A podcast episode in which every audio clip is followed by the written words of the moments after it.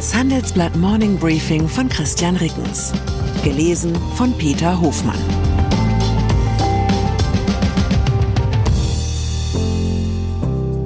Guten Morgen allerseits. Heute ist Montag, der 19. Februar 2024. Und das sind unsere Themen. Überleben ohne USA. Lehren aus der Münchner Sicherheitskonferenz. Besser als ein Grüner, das gespaltene Verhältnis der Union zu Ursula von der Leyen. Verpasster Neustart, weiter schlechte Stimmung bei Vodafone Deutschland. Nach einer kurzen Unterbrechung geht es gleich weiter. Bleiben Sie dran. Wie steht es um den Standort Deutschland? Wie entwickelt sich der Goldpreis? Wie führe ich in meinem Unternehmen KI ein?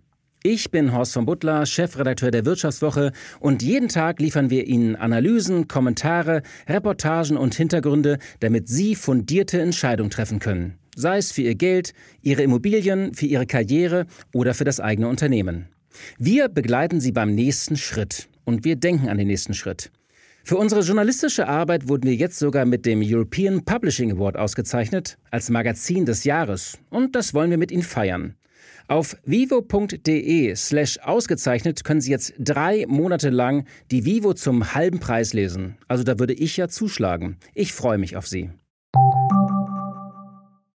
Geopolitik Die Sicherheitskonferenz in München war ein doppelter Weckruf.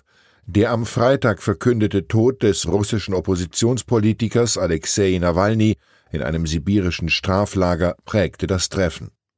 Ebenso der Rückzug der ukrainischen Truppen aus der monatelang umkämpften Stadt Abdiivka am Samstag. Leider weisen beide Ereignisse in unterschiedliche Richtungen. Nach dem Tod Nawalnys fühlten viele auf der Konferenz, was der ukrainische Ministerpräsident Volodymyr Zelensky so auf den Punkt brachte. Nach dem Mord an Alexei Nawalny ist es unmöglich, Putin als angeblich legitimen Führer des russischen Staates wahrzunehmen. Doch gleichzeitig bringt die schwierige militärische Lage der Ukraine manche westlichen Politiker dazu, Verhandlungen mit eben jenem Wladimir Putin geradezu herbeizusehen.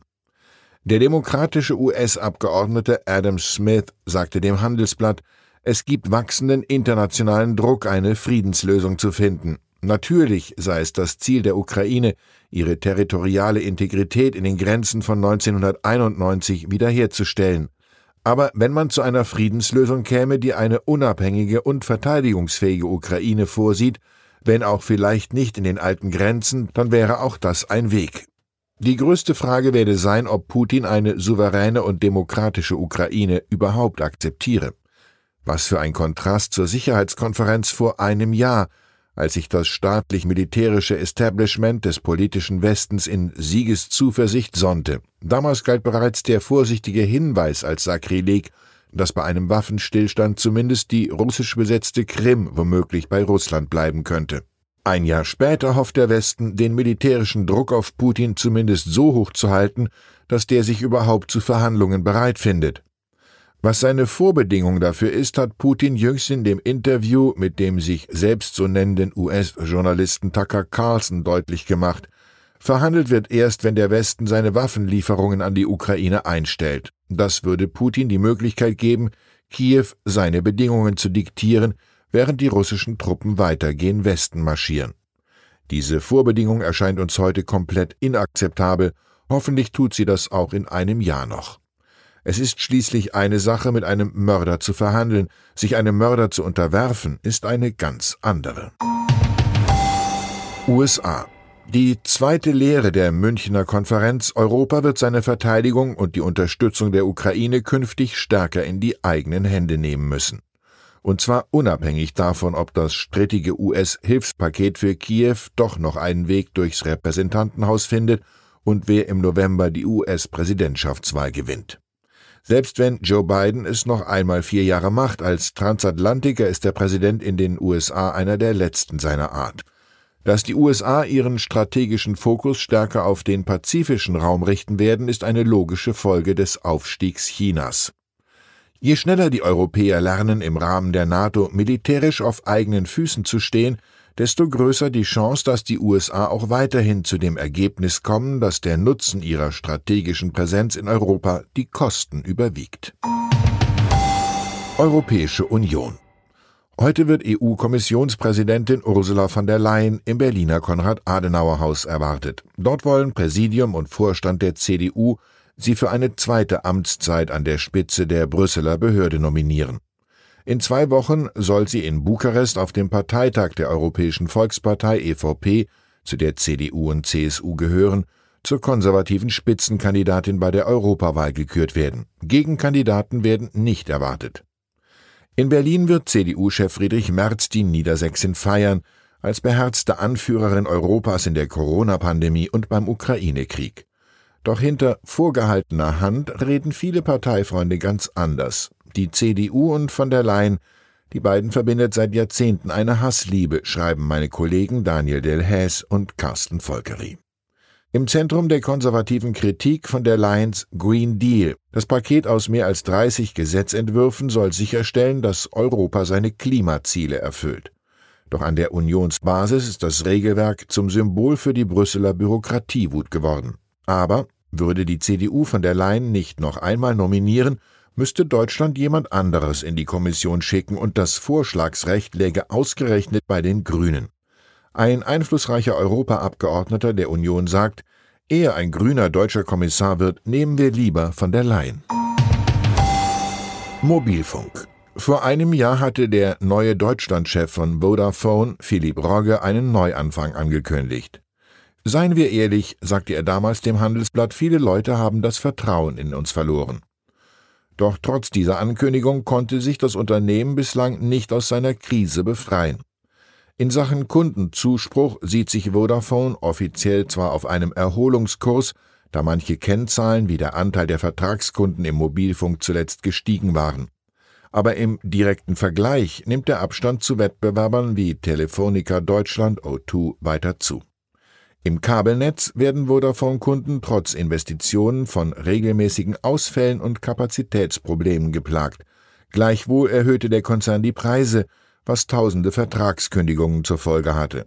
Allein im Zeitraum zwischen Juli 2022 und Dezember 2023 hat Vodafone fast 4,5 Prozent seiner Breitbandkunden verloren. Im mittleren Management häufen sich prominente Abgänge. Neben Privatkundenchef Andreas Laukenmann hat auch Finanzchefin Anna Dimitrova Vodafone im Herbst den Rücken gekehrt. Nun wird nach Informationen von Handelsblatt-Reporter Philipp Alvarez auch Geschäftskundenchef Alexander Saul das Unternehmen verlassen. Mitverantwortlich für den Frust in der deutschen Führungsebene sind offenbar die Vorgaben aus der Konzernzentrale in London, die dem hiesigen Management weniger Spielraum lassen als zuvor. Weltall. Die US-Raumfahrtbehörde NASA sucht vier Freiwillige für eine einjährige Simulation des Lebens auf dem Mars. Sie sollen ab Frühjahr 2025 zwölf Monate im Mars Dune Alpha im texanischen Houston verbringen, einem rund 160 Quadratmeter großen, dem Mars nachempfundenen Simulationsgelände. Bewerben kann sich bis zum 2. April, wer einen naturwissenschaftlichen Universitätsabschluss und mindestens 1000 Flugstunden vorzuweisen hat, hieß es von der NASA. Außerdem müssten Bewerber und Bewerberinnen zwischen 30 und 55 Jahre alt sein gesund und motiviert nicht rauchen und die US-amerikanische Staatsbürgerschaft oder eine dauerhafte Aufenthaltsgenehmigung haben. Von diesen sieben Qualifikationsanforderungen erfülle ich leider nur drei. Einen Planeten, auf dem ich von top motivierten, pumpergesunden Naturwissenschaftlern in der Blüte ihres Lebens umgeben bin, stelle ich mir allerdings auch recht langweilig vor. Ich finde, ein dümmlich grantelnder Kettenraucher mit Bluthochdruck gehört schon deshalb auf jede Mars-Mission, damit hinterher die Wiedereingewöhnung auf der Erde gelingt. Ich wünsche Ihnen einen Wochenauftakt, an dem Sie nichts simulieren müssen. Herzlichen Gruß, Ihr Christian Rickens. Mein Name ist Dr. Tillmann Rümenapf, niedergelassener Kinder- und Jugendarzt hier im Ennepe-Ruhr-Kreis. Die Einführung der Telematik sehe ich durchaus als Chance, aber aktuell fällt das System oft aus und es gibt viel zu wenig technischen Support. Dafür geht eine Menge Zeit drauf, in der ich die Kinder nicht genügend betreuen kann. Das muss sich ändern. Die besondere Nähe der niedergelassenen Haus- und Fachärzte ist in Gefahr. Was die Gesundheitspolitik jetzt dringend ändern muss, erfahren Sie auf rettetdiepraxen.de. you